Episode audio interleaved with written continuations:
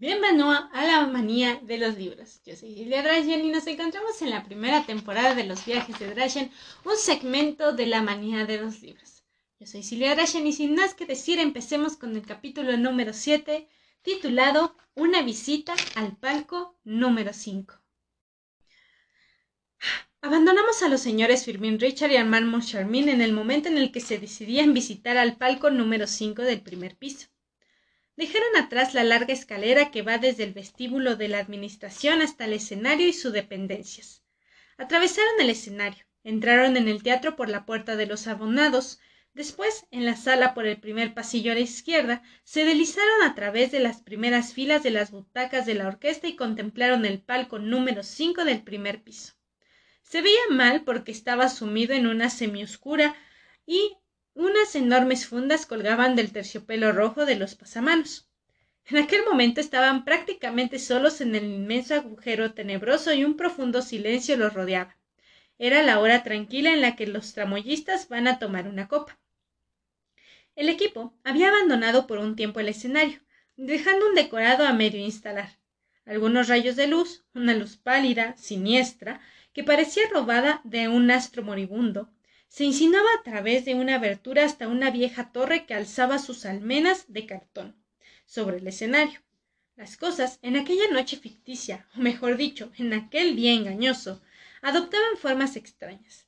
Encima de los sillones de la orquesta la tela que los recubría parecía un mar enfurecido cuyas olas glaucas habían sido inmovilizadas instantáneamente por orden secreta del gigante de las tormentas, que como todos sabemos se llama Admadastro. Los señores Moncharmin y Richard eran los náufragos en esta agitación inmóvil de un mar de tela pintada. Avanzaban hacia los palcos de la izquierda de grandes brazadas como marineros que han abandonado su barco e intentan ganar la orilla. Las ocho grandes columnas de cartón pulido se alzaban en la sombra como otros tantos prodigiosos pilares destinados a sostener el alcantilado amenazador, crujiente y vetrodo cuyos soportes estaban representados por las líneas circulares, paralelas y oscilantes de los palcos de los pisos primeros, segundos y terceros. En lo alto, en lo más alto del acantilado, perdidas en el cielo de cobre, obra de Lentevior, unas figuras hacían muecas, reían sarcásticamente, se burlaban de la inquietud de los señores Moncharmin y Richard. Eran, sin embargo, figuras que suelen ser muy serias. Se llamaban Isis, Anfítrite, Eve, Flora, Pandora, Psique, Tetis, Pomona, Dafne, Clitia, Galatea, Arestusa. Sí, la propia Aretusa y Pandora, a la que de todo el mundo conoce a causa de su caja, miraban a los dos nuevos directores de la ópera que habían conseguido aferrarse a una ruina y que desde ahí contemplaban el silencio en primer palco número cinco. He dicho ya que estaban inquietos, al menos me lo imagino. El señor Moncharmin confiesa que se encontraba impresionado. Dice textualmente aquel columpio, vaya estilo, del fantasma de la ópera al que nos habían hecho subir tan amablemente desde que sucedimos a los señores Poligny y de Viene, habían terminado sin duda alguna por turbar mis facultades imaginativas, y me parece que también las visuales, porque ¿Acaso era el escenario ideal en el que nos movíamos en medio de un increíble silencio lo que nos impresionó hasta aquel punto? ¿Fuimos acaso juguetes de una especie de alucinación hecha posible por la semioscuridad de la sala y la que inundaba el palco número cinco? Porque vi, y también Richard vio, al mismo tiempo una silueta en el palco número cinco. Richard no dijo nada, tampoco yo, pero nos cogimos de la mano con un mismo gesto. Después esperamos así varios minutos sin movernos, con los ojos siempre fijos en el mismo punto, pero la silueta había desaparecido. Entonces salimos y en el corredor intercambiamos nuestras impresiones y hablamos de la silueta. Lo peor fue que mi imagen de la silueta no se parecía en lo más mínimo a la de Richard. Yo había visto algo parecido a una calavera inclinada sobre la barandilla del palco mientras que Richard observó una silueta de mujer vieja que recordaba la de mamá Giri.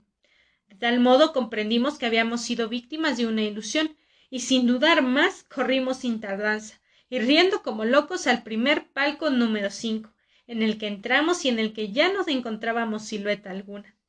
Ahora Estamos en el palco número 5. Es un palco como todos los demás palcos del primer piso. En realidad nada diferencia este palco de los vecinos.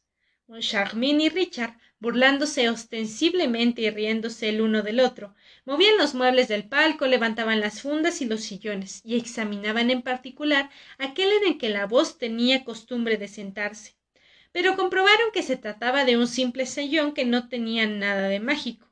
En resumen, el palco era uno de los palcos más normales con su tapicería roja, sus sillones, su alfombra y su pasamanos de terciopelo rojo. Después de haber examinado de la forma más seria del mundo la alfombra y de no haber encontrado ahí ninguna parte nada especial, bajaron a la platea, el palco debajo del palco número 5 en el palco platea número 5, que está justo en el rincón de la primera salida a la izquierda de las butacas de la orquesta, no encontraron tampoco algo que mereciese ser señalado. Toda esa gente se burla de nosotros, terminó exclamando Firmin Richard. El sábado se presenta Fausto, y nosotros dos asistiremos a la representación en el palco número 5.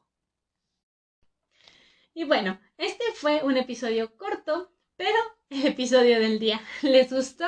Si es así, háganmelo saber en mis redes sociales. Recuerden que me encuentran en Instagram como La Manía de Drashen, en Facebook como La Manía de los Libros, en TikTok como S Drashen Cosplay y en Threads como Silvia Drashen. Así que sin más que decir, yo soy Silvia Drashen y nos vemos en un próximo episodio.